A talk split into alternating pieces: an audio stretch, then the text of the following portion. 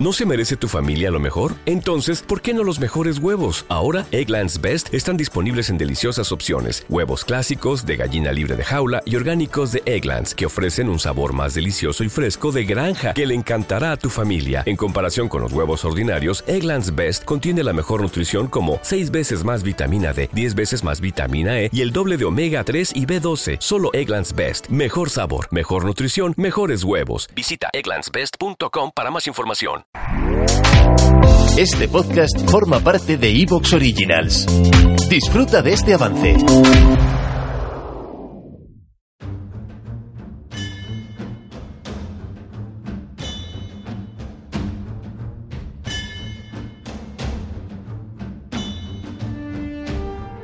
Muy buenos días, amigas y amigos oyentes de Colectivo Burbuja. Os doy la bienvenida a un nuevo programa de debate directo.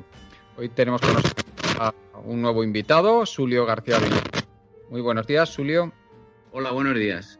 Y muchísimas gracias por estar aquí. Eres, bueno, eh, desde luego tienes una experiencia tremenda en temas de memoria histórica, eres un auténtico especialista, erudito. Yo he tenido el placer de hablar contigo en alguna, en alguna ocasión y la verdad es que me, me he quedado francamente impresionado de, de, tus conocimientos sobre el tema y te agradecemos muchísimo que estés aquí para hablar del, del primer tema del día, que va a ser precisamente ese. Muchas gracias, Sulio. Gracias a vosotros. Eh, tenemos también a Carlos Ayué. Buenos días, Carlos. Muy buenos días. Tenemos también a José Luis Carretero. Buenos días, José. Hola, buenos días. Tenemos a Carlos Arrabal. Buenos días, Carlos. Buenos días. Y a Pedro García Bilbao. Buenos días, Pedro. Hola, ¿qué tal? ¿Cómo estáis? Hoy, eh, como, he dicho ya, vamos a hablar en la primera parte del programa de, la, de, la, de este proyecto, de la Ley de Memoria Histórica, el, que, obviamente no, no, es de precisamente lo que esperaríamos mucha gente que estamos muy preocupados por todo lo que ha ocurrido desde el año 1975 con las víctimas del franquismo y con el reconocimiento que merecen y por supuesto con, con lo que debería haber pasado con, la, con los que perpetra, perpetraron semejantes barbaridades.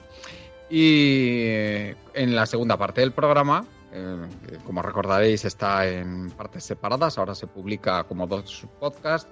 Hablaremos de lo que ha pasado, el anuncio del confinamiento selectivo, selectivo parece ser que, que por barrios obreros en, en, la Comunidad de Madrid. Y si nos da tiempo, comentaremos algo de, la fusión de, Bankia y CaixaBank, eh, pero no, lo prometemos porque es posible que no nos dé tiempo y lo tengamos que dejar para la semana que viene. Empezamos pues con, eh, este tema de la memoria histórica. Eh, Julio, que me gustaría que nos hicieras eh, como introducción un, resumen de, de, cómo ves, de cómo ves este, este nuevo proyecto después de, de lo que hizo Zapatero en su día. Adelante. Bueno, pues muchas gracias. Bueno, en primer lugar decir que, bueno, tampoco soy un experto, no soy ni mucho menos jurista, soy simplemente uno de tantos militantes que militan en, en, asociaciones de esto que se llama lucha por la recuperación de la memoria histórica o democrática, que es como le han puesto el nombre a la ley nueva, y, que por desgracia pues nos hemos tenido que empollar muchas cosas y para luchar contra el Estado, que es quien nosotros opinamos, o la mayor parte de los colectivos opinamos, que es quien debería de tomar partido en este, en este asunto. Es decir, no tendrían que ser las asociaciones o las familias o los colectivos, sino que debería de ser asumido por toda la sociedad democrática. ¿no?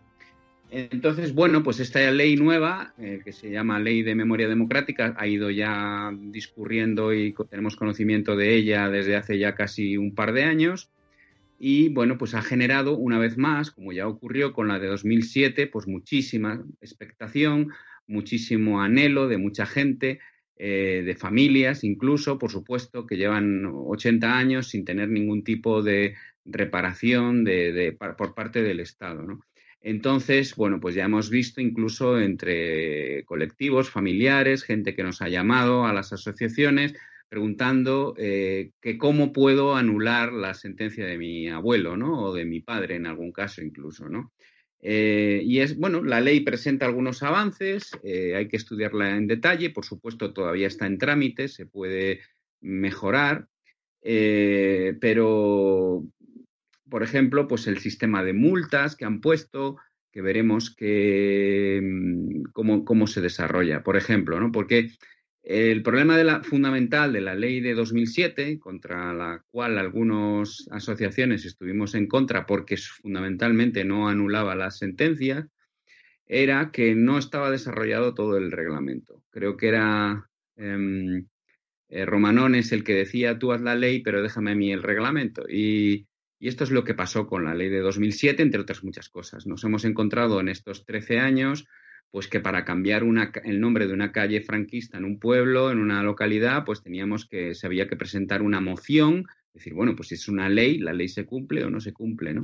Y una serie de, fallos, de, problemas que, que, han hecho que, bueno, esta ley sea totalmente inservible. Y creemos que la, la existencia de una nueva ley, pues precisamente lo que viene a demostrar es que la ley original pues era insuficiente de todas luces. ¿no? Se crea un mapa de fosas, que ya existían otros mapas autonómicos, se han hecho en este tiempo leyes autonómicas, lo cual está bien en principio porque, porque se pueden hacer muchas cosas en el ámbito local, en el ámbito eh, autonómico, eh, pero es, corresponde la tarea principal, creemos, a la Administración Central del Estado, ¿no? que es sobre todo la investigación de los crímenes de la dictadura.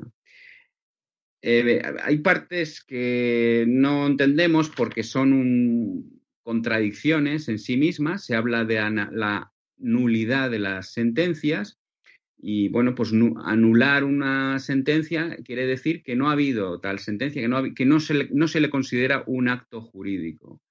Sin embargo, eh, esto no se convierte en que haya una responsabilidad patrimonial por parte de la Administración. Es decir, se traduce todo simplemente en un acto de reparación moral, lo cual no es poca cosa, pero en ningún caso es una anulación. Y en la misma ley, en algunos artículos, por ejemplo, se dice que se anulan las sentencias, que se declaran radicalmente nulas, por ejemplo, pero sin embargo... ¿Te está gustando lo que escuchas? Este podcast forma parte de Evox Originals y puedes escucharlo completo y gratis desde la aplicación de Evox. Instálala desde tu store y suscríbete a él para no perderte ningún episodio.